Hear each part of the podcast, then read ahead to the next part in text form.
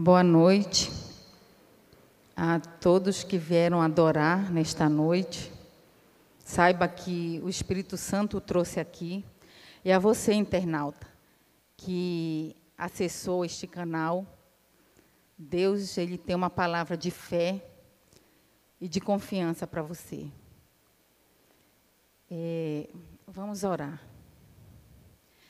Pai querido e amado, nós te agradecemos pela tua bondade, pela tua misericórdia, por estarmos aqui, por tu ter nos trazido aqui.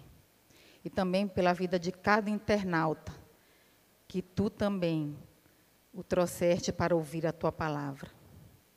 Que o teu Santo Espírito, ele possa trazer alento ao nosso coração e que essas mensagens de fé e de esperança possa nos impulsionar a sermos perseverantes até o fim. Abençoa cada um de nós, é o que te pedimos, em nome de Jesus. Amém. Quantas lições de fé nós temos aprendido, né? Com as histórias da, das mulheres de fé relatadas na Bíblia, né? E hoje nós vamos falar de mais uma mulher de fé, né? Eu gostaria que você abrisse a palavra de Deus no capítulo 2 de Êxodo.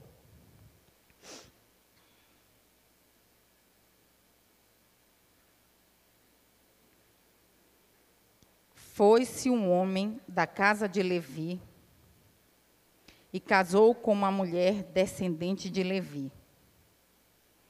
E a mulher concebeu e deu luz a um filho. E vendo que era formoso, escondendo-o por três meses, não podendo, porém, escondê-lo por mais tempo, tomou um cesto de junco, calafetou com betume e piche, e pondo nele o menino, largou no cartiçal, à beira do rio. A irmã do menino ficou de longe para observar o que lhe haveria de suceder. Desceu a filha de Faraó para se banhar no rio, e as suas donzelas passeavam pela beira do rio. Vendo ela o cesto no carriçal, enviou a sua criada e o tomou. Abrindo, viu a criança, e eis que o menino chorava. Teve compaixão dele e disse: Este é menino dos hebreus. Então disse sua irmã, a filha de Faraó: Queres que eu vá chamar uma das hebreias que sirva de ama e te crie a criança? Respondeu-lhe a filha de Faraó: Vai. Saiu, pois, a moça e chamou a mãe do menino. Então lhe disse: A filha de Faraó, leva este menino e cria-mo. Pagar-te-ei o teu salário. A mulher tomou o menino e o criou. Sendo o menino já grande, ela o trouxe à filha de Faraó, da qual, do, da qual passou ele a ser filho. Esta lhe chamou Moisés e disse: Porque das águas lhe tirei. Quem foi esta mulher, né? Que que este homem da casa de Levi casou-se, né? Vamos em Êxodo 6:20. Êxodo 6, verso 20.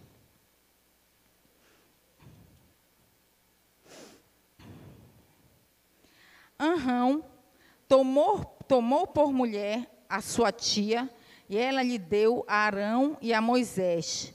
E os anos de sua vida de Anrão foram 137 anos. Vamos ver também em Números 26, verso 59.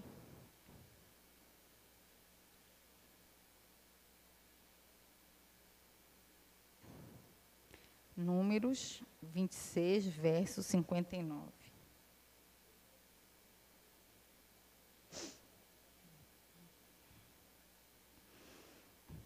A mulher de Arrão chamava Joquebede, filha de Levi, a qual nasceu no Egito. Teve ela de Arrão a Arão, a Moisés e a Miriam, irmã deles. Né? O significado do nome de Joquebede significa Jeová é a sua glória. Cada vez que alguém chamava o nome de Joquebede, ela ouvia dizer: Jeová é a sua glória. Né? E Joquebede, ela nasceu né, num contexto em que a, a, a, situação da vida ela não era nada favorável. Né?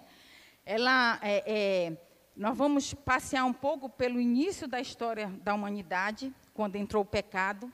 E a história de Joquebede, ela não iniciou-se aqui neste momento em que nós lemos essa passagem do capítulo 2. Mas ela iniciou-se lá na promessa de Gênesis 3,15. Podemos ir lá? Gênesis 3,15.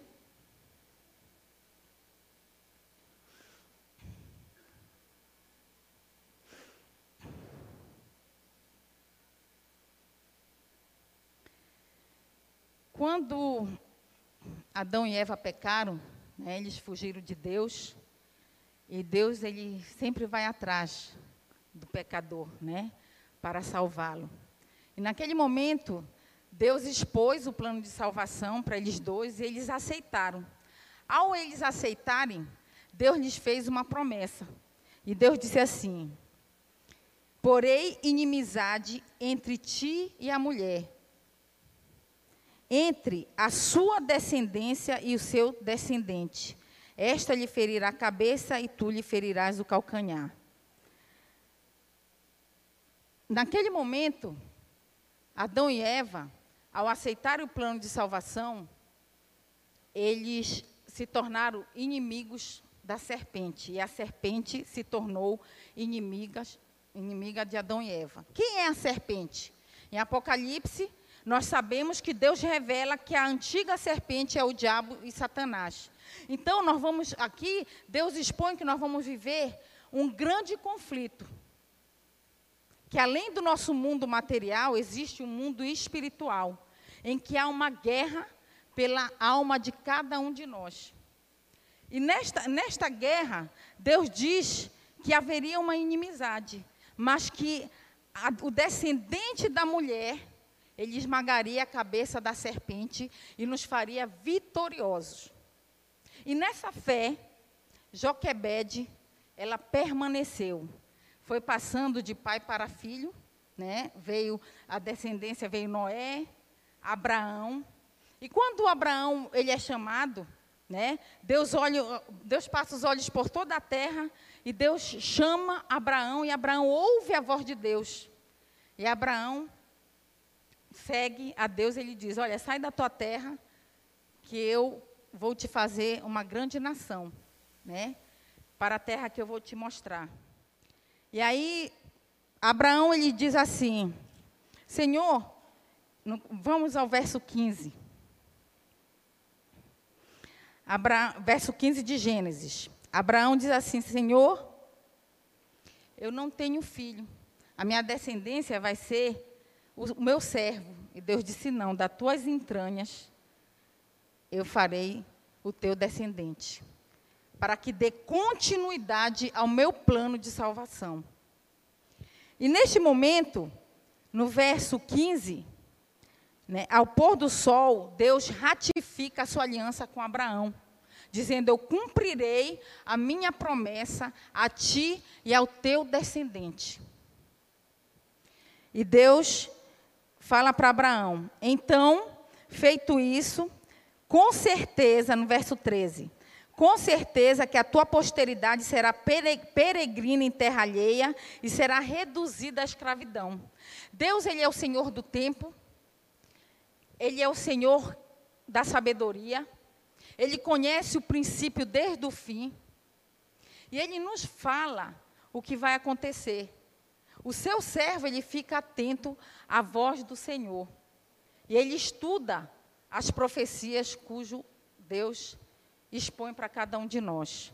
E ali naquele momento ele diz para Abraão, e logicamente o descendente da mulher, que ia seguir também a, a, a fé, que ia dar continuidade à fé, ele estudaria também as profecias. Porque o que Deus estava falando para Abraão era uma profecia que se cumpriria logo mais adiante.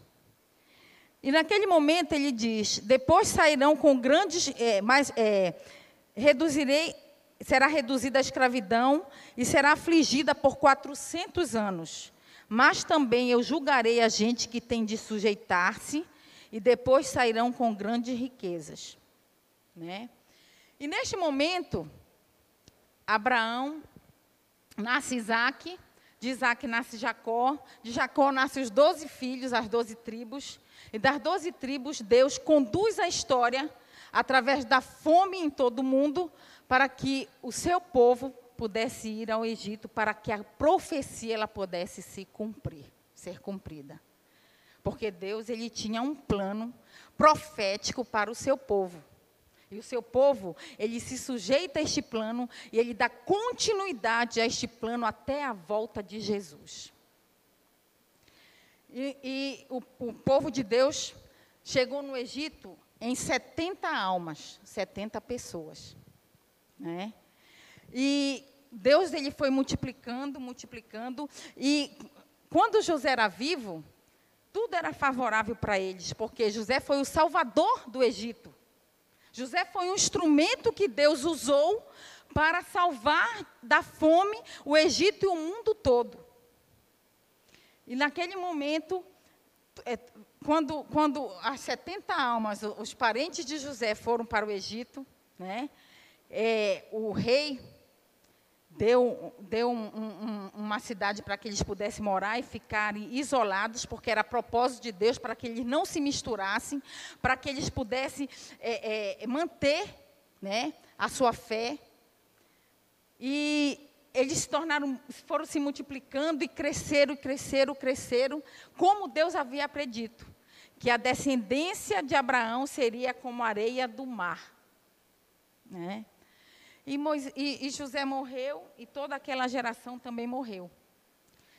E aí se levantou um outro rei. E este rei não conheceu José. Mas o que quer dizer não conheceu José? Será que o rei não sabe a, a, sua, a história do seu país?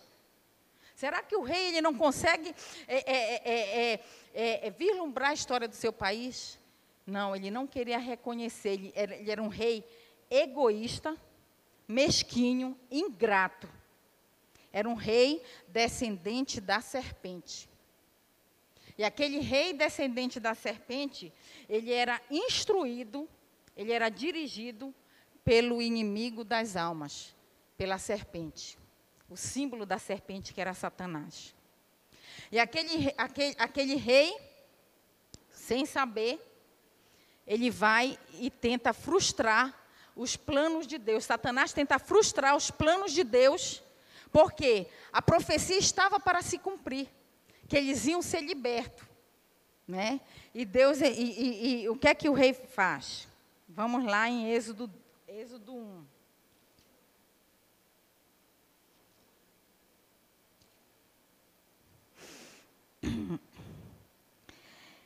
1, verso 7. Mas os filhos de Israel foram fecundos e aumentaram muito, e se multiplicaram grandemente e se fortaleceram, de maneira que a terra se encheu deles. Entremente se levantou o novo rei sobre o Egito, que não conheceu a José. Ele simplesmente foi um rei ingrato. Porque se a nação do Egito, ela estava com seu poder, foi graças a José. Porque na época, José, as pessoas elas começaram a trocar os seus bens, elas começaram a vender os seus gados, elas começaram a, a, a, a para poder manter a sobrevivência, elas começaram a dar tudo o que elas tinham para que elas pudessem sobreviver da fome, né? E aí eu, eu, eu, eu, eu reporto para a gente neste momento com esta pandemia, né? Hoje nós estamos ainda com liberdade, mas há uma profecia em Apocalipse que nós vamos vai ser tirado nossos direitos. Todos os nossos direitos eles vão ser tirados, assim como aconteceu na época do Egito. O povo de Israel era um povo livre na terra do Egito. Hoje nós somos um povo livre na Babilônia. Mas chegará um tempo em que tudo nos será tirado. Assim como foi do povo de Israel. E o rei disse assim: é, e ele disse ao seu povo: Eis que o povo dos filhos de Israel é mais numeroso e mais forte que nós. Eis, eis, que usemos de astúcia para com ele, para que não se multiplique, e seja o caso que, vindo a guerra, ele se ajunte com nossos inimigos e peleje contra nós e saia da terra. Quando, quando o, o, o rei ele é, estabeleceu eles no Egito, na terra de Goze, a terra de Goze era, era a fronteira de Egito com os outros países.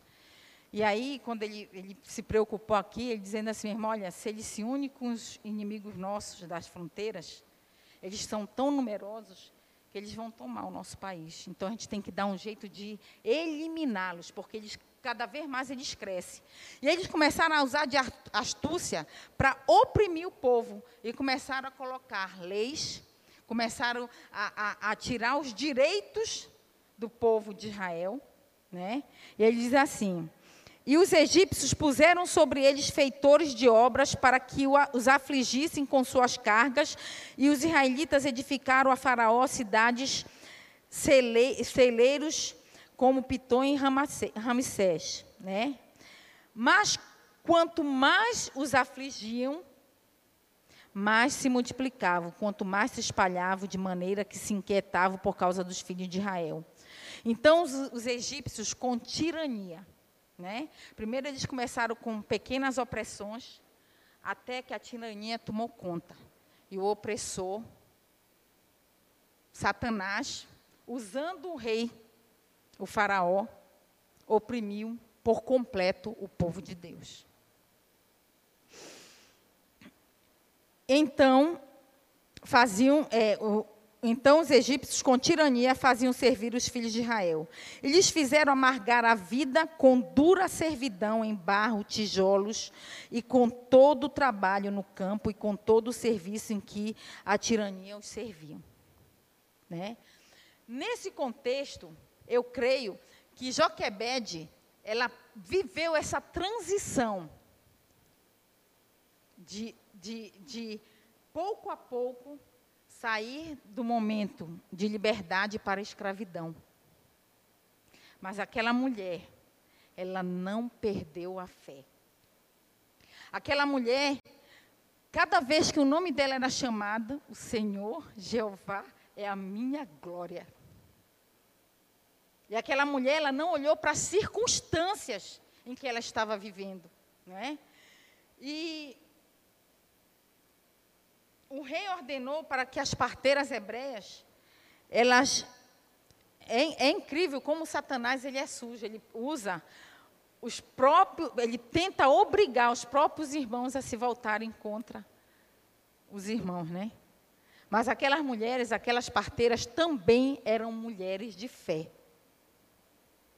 E aquelas mulheres, quando, quando, elas, eh, quando Deus, o, o faraó deu a ordem, né, para que quando nascesse menina, ele deixasse viver, mas quando nascesse menino, que elas matassem o menino na hora do parto, aquelas, aquelas mulheres elas tiveram a ideia de dizer, olha, nós não vamos matar os nossos irmãos, nós vamos deixá-los com vida. E Faraó ficou furioso, chamou-as e disse: Olha, por que, que, que vocês não estão fazendo o que eu ordenei? Né? Ela, e elas disseram: Olha, é porque quando elas são tão férteis que quando nós chegamos elas já tiveram bebê e não tem como nós matarmos as crianças, né? E com isso Deus abençoou e deu família para aquelas mulheres, né? E Joquebede, em meio a quanto e, e o faraó ele vem e coloca ele ordena um decreto ainda mais cruel. Ele ordena para todo o povo do Egito invadir as casas das, das hebreias, dos hebreus, e tomarem seus filhos à força e jogarem no Nilo. Agora, eu fico imaginando quantas mulheres Joquebede viu chorar pelos seus filhos. Quantas mulheres, quantas famílias choraram amargamente pelos seus filhos. Né? Mas Joquebede, vamos lá em, em Hebreus 11. Hebreus 11.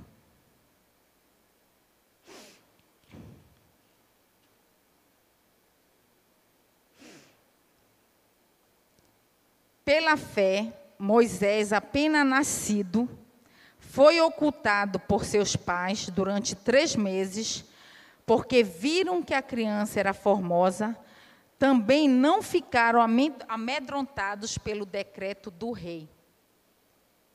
O homem mais poderoso do mundo não amedrontou Joquebede. Por quê? Porque Joquebede, ela estava na condição de escrava mas ela era livre em Cristo Jesus. Aquela mulher, ela estava no cativeiro, mas ela não era cativa do Faraó. Ela não era cativa de Satanás. E você já imaginou, se coloque no lugar dela, você teria um filho nestas circunstâncias? onde não havia ultra, ultrassonografia, para você saber se você teria um filho homem uma filha mulher. Você teria um filho nestas circunstâncias? Mas Joquebede, ela creu na promessa de Deus, de que com 400 anos ela sabia, porque ela estudava as profecias. Ela tinha um relacionamento com Deus, ela tinha uma comunhão com Deus ela orava, ela buscava na palavra de Deus. E ela sabia que estava chegando o próximo tempo de que um libertador se levantaria para libertar o povo do Egito.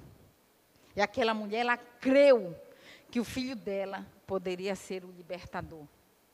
Você já parou para fazer uma comparação com, dia, com os dias de hoje? Deus diz que o remanescente, ele vai levar as três mensagens angélicas. O remanescente, ele brilhará no meio do mundo em trevas, para a libertação de um mundo que jaz em trevas. Assim como aquela mulher, ela teve fé, ela creu, e Deus honrou a fé daquela mulher, Deus almeja que cada uma de nós, mães, sejamos mulheres de fé. Que nós possamos lutar com Cristo para que nossos filhos sejam vencedores em Cristo Jesus. E a mulher concebeu e deu luz a um filho, e vendo que era formoso, escondeu por três meses. Né? É, quando Moisés nasceu, você já imaginou como é que, como será que ela fez com que as pessoas não descobrissem o choro dessa criança, né? E a palavra de Deus diz que ela, não podendo, porém, escondê-lo por mais tempo, tomou um cesto de junco e calafetou com betume e pinche, e pondo nele o menino, largou no carriçal à beira do rio. Aquela mulher ela olhou para a história lá do dilúvio. E ela disse assim: Olha que ironia. Eu acho assim fantástico. A Bíblia, a Bíblia tem coisas assim fantásticas. Que ironia. Satanás disse assim: Os filhos de Israel vão morrer no rio. E o rio salvou o filho de Joquebede. Que coisa linda. Não é? É, é incrível, é, é, é, incrível como a palavra de Deus ela é maravilhosa, é incrível como Deus é maravilhoso. Né? Aquela mulher olhou para Moisés, para Noé. A Bíblia diz que lá em, em, em Gênesis 6, a Bíblia diz assim, ó.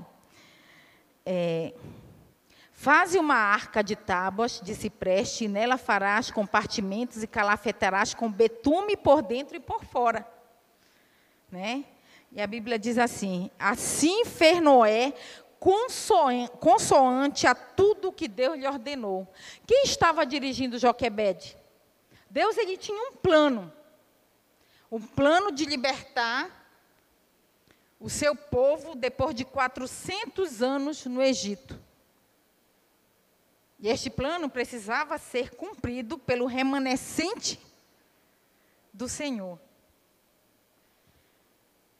E aquela mulher, pela fé, ela foi dirigida pelo Espírito Santo.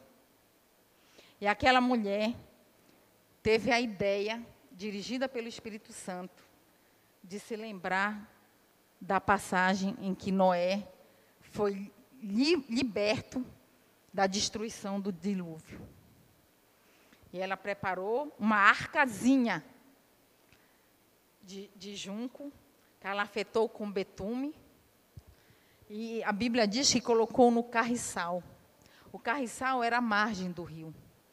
Você já imaginou os perigos que Moisés estaria enfrentando? Mas aquela mulher, ela tinha certeza que Deus o guardaria. Guardaria o seu filho. Ela orou pedindo para que Deus o guardasse. Porque ela sabia que Deus tinha um plano para ele. Um plano de amor. E aquela mulher, ela colocou ele à margem do rio. E a inspiração profética, ela diz que os anjos estavam ali dirigindo aquela pequena arca. E, e Deus, e aquela mulher, ela acreditou que os crocodilos, que Deus fecharia a boca dos crocodilos, porque quem criou os crocodilos? Deus. Então ela, ela cria que Deus guardaria o seu filho. E é incrível que quando ela, ela, ela teve a, o bebê, ela havia vencido uma batalha aquela criança, ela não foi morta na hora do seu nascimento. Mas aquela batalha, ela já estava ganha, mas viria uma outra batalha. Como é que ela poderia fazer com que o seu filho sobrevivesse ali, crescendo junto dela, né? Mas Deus, ele é o Senhor das batalhas, de todas as batalhas. E ele vence a guerra dos improváveis. Porque era improvável, era impossível aquela criança permanecer viva. Ela na condição de escrava, sem apoio de ninguém humano, só a sua família, né? E Deus honrou a fé daquela mulher. E, a, a, e, os anjos, a inspiração profética diz que os anjos foram guiando aquela criança à margem do rio pelo remanso do rio. Porque se ele tivesse ido para o meio, ele se perderia da vista dela. Mas Deus ele foi guiando. E naquele momento Deus conduz os anjos para que aquele cesto fosse para a beira do rio onde a princesa estava. E o Espírito Santo, a inspiração profética diz também que o Espírito Santo conduziu a princesa até a margem do rio. E naquele momento, aquilo chama a atenção da princesa, e a princesa manda com que, que nós vamos ver aqui, né, em, em Êxodo 2.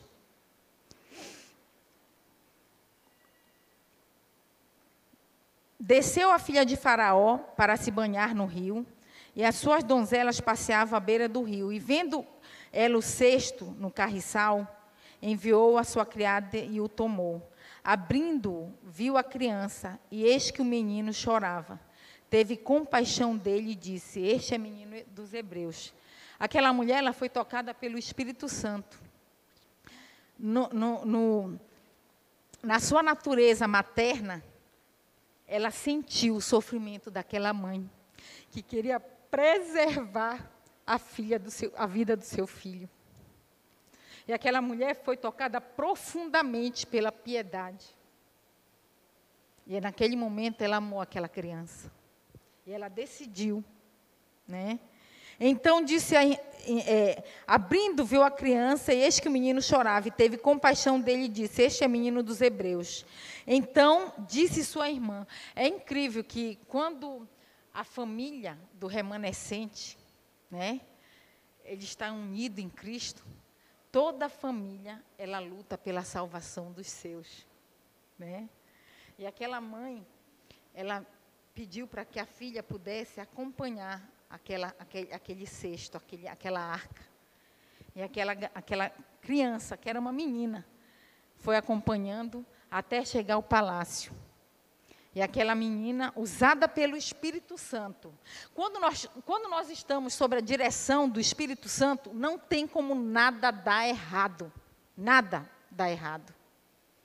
E aquela menina pediu para ela: Você quer que eu chame uma das criadas hebreias para criar a, a criança? Né? Então, respondeu a filha de Faraó: Vai. Saiu, pois, a moça e chamou a mãe do menino. Era possível? Não, era impossível que isso acontecesse. Mas Deus, Ele é o Deus dos impossíveis. Deus é o Deus dos impossíveis. E Deus, Ele deu o improvável, o impossível para ela. Aquela mulher, pela sua fé, ela tomou nos braços o seu filho de volta. E ainda teve a liberdade de criá-lo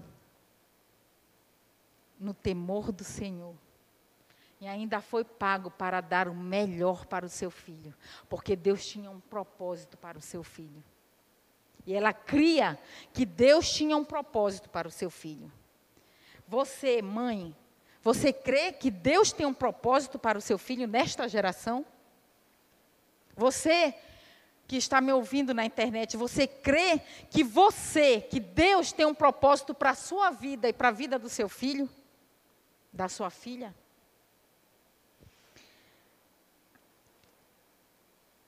Então lhe disse: Respondeu a filha de Faraó: Vai. Saiu, pois, a moça e chamou a mãe do menino. Então lhe disse: A filha de Faraó: Leve este menino e cria-mo. Pagar-te-ei o teu salário. E a mulher tomou o menino e o criou. Sendo, pois, o menino já grande, ela o trouxe à filha de Faraó, do qual passou ele a ser filho. E esta lhe chamou Moisés e disse: Porque das águas o tirei. A inspiração profética, ela diz que Deus tinha ouvido as orações da mãe. Fora recompensada a sua fé. Com profunda gratidão, foi ela, foi que ela deu início à sua tarefa. Agora sem perigos e feliz, porque ela não estava mais ameaçada. Seu filho não estava mais ameaçado, né?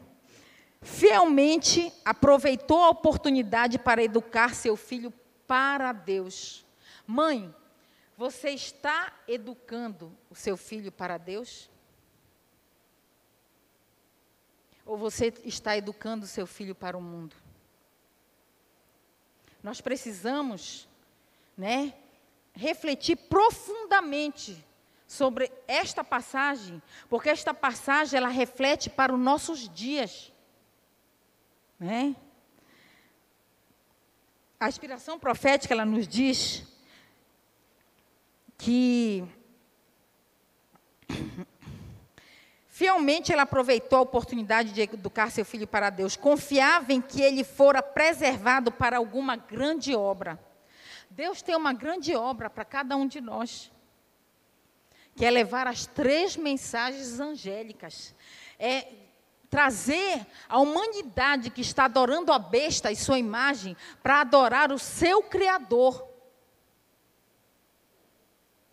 Hoje, infelizmente, nós vemos a humanidade, a sociedade, as mães perderam de vista o papel e o legado pelo qual Deus nos deu os filhos desde o ventre. Herança do Senhor é o fruto do teu ventre. Mas, infelizmente, as mães hoje, os pais, as famílias, elas perderam de vista esse legado. E nós vemos uma sociedade em que nós estamos, nós estamos criando ídolos fazedores de ídolos. Infelizmente.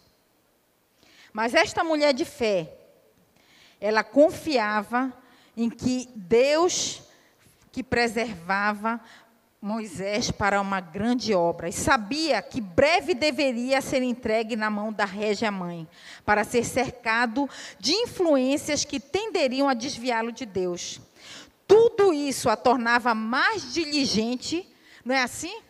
Hoje nós temos, é, é, nós temos grandes preocupações das influências que o mundo possa ter diante dos nossos filhos. Hoje, Satanás tem um leque de tentações para que nossos filhos não se, se desviem do nosso Deus. Mas aquela mãe, ela foi tão diligente que ela se tornava cada vez mais diligente e cuidava em sua instrução do que do, é, é, é, em sua instrução do que na dos demais filhos. Esforçou-se por embeber seu espírito com o temor de Deus e com amor à verdade e justiça. E fervorosamente orava para aquele que pudesse preservar-se de toda a influência corruptora. Joquebede, ela era uma mulher ela era uma mulher escrava naquela época. Mas isso não impediu com que ela pudesse inculcar na mente e imprimir no coração daquele menino, daquela criança, o temor do Senhor. E a primeira mensagem angélica é: temei a Deus e dá-lhe glória, porque é chegada a hora do seu juízo, e adorai aquele que fez o céu, a terra, o mar e as fontes das águas. Sua porção na vida era humilde e seus encargos eram pesados, porque escrava tem vontade? Escrava tem vontade? Nós, ainda que, ainda que hoje nos tiraram a liberdade de ir, ir e vir, nós ainda tínhamos liberdade, nós ainda temos liberdade de ir num supermercado comprar o que nós queremos, não é? Mas escravo, ele não tem liberdade, né? Então aquela mulher, ela era escrava fisicamente, mas ela, ela era livre espiritualmente. Mas a inspiração profética, eu acho assim fantástico. A profundidade, quantas lições profundas nós podemos extrair dos relatos bíblicos. Relatos que enchem o nosso coração e fazem pulsar o nosso coração para que nós possamos perseverar até o fim. Sua porção na vida era humilde e seus encargos pesados, mas com exceção de Maria de Nazaré, por intermédio de nenhuma outra mulher, recebeu um mundo maior bênção. Sabendo que seu filho logo deveria sair de sob seus cuidados para passar aos daquele que não conheciam a Deus, de maneira mais fervorosa, se esforçou ela por unir a sua alma ao céu. Não é simplesmente falar de um Deus de regras, mas é através da sua vida, através do seu amor para com Deus, os seus filhos verem por preceito e exemplo que você ama a Deus e incutir e plantar a semente no coração do seu filho. Procurou implantar em seu coração o amor e a lealdade para com Deus e fielmente cumpriu esse trabalho. Aqueles princípios da verdade que eram a preocupação do ensino de sua mãe e a lição de sua vida, nenhuma influência posterior poderia induzir Moisés a renunciar. Vamos para Hebreus? Hebreus 11. Aonde Moisés aprendeu esta lição poderosa que o temor de Deus é o princípio da sabedoria, que amar a Deus acima de todas as coisas é o que tem que estar no nosso coração. Hebreus 11, 24. Pela fé, Moisés, quando já homem feito, recusou ser chamado filho da filha de Faraó preferindo ser maltratado junto com o povo de Deus a usufruir os prazeres transitórios do, do pecado. Porquanto considerou o opróbio de Cristo por maiores riquezas do que os tesouros do Egito. Porque contemplava o galardão. Aquela mulher cumpriu o seu legado.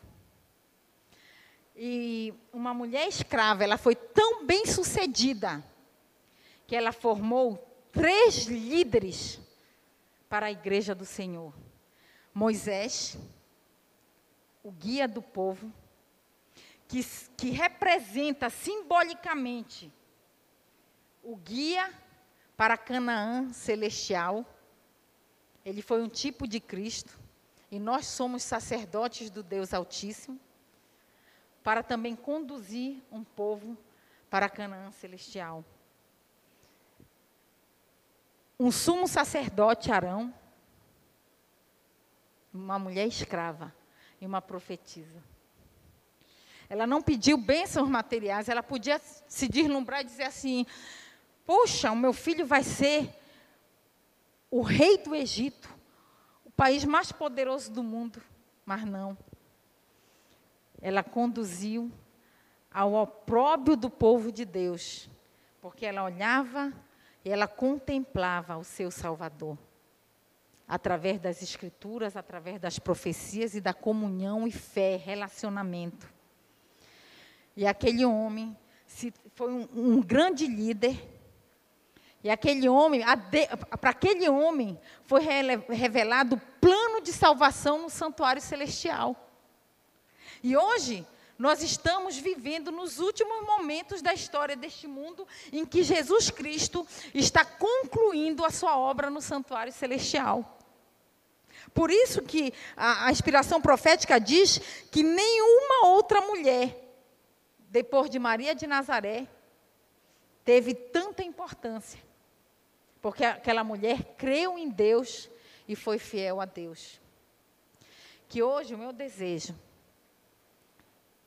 que assim como aquela mãe, ela foi uma vitoriosa em Cristo Jesus.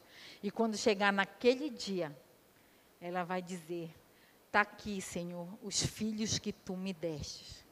Que cada um de nós aqui, cada uma de nós, cada uma da mãe que está me ouvindo na internet, possamos ter um compromisso com o Senhor, orarmos pelos nossos filhos que estão longe. Se falhamos, Deus não olha o passado. Deus ele nos dá, como diz no Salmo 139, uma página em branco para que ele reescreva, para que ele escreva a nossa história. Deixe que Deus escreva a sua história, a história dos seus filhos.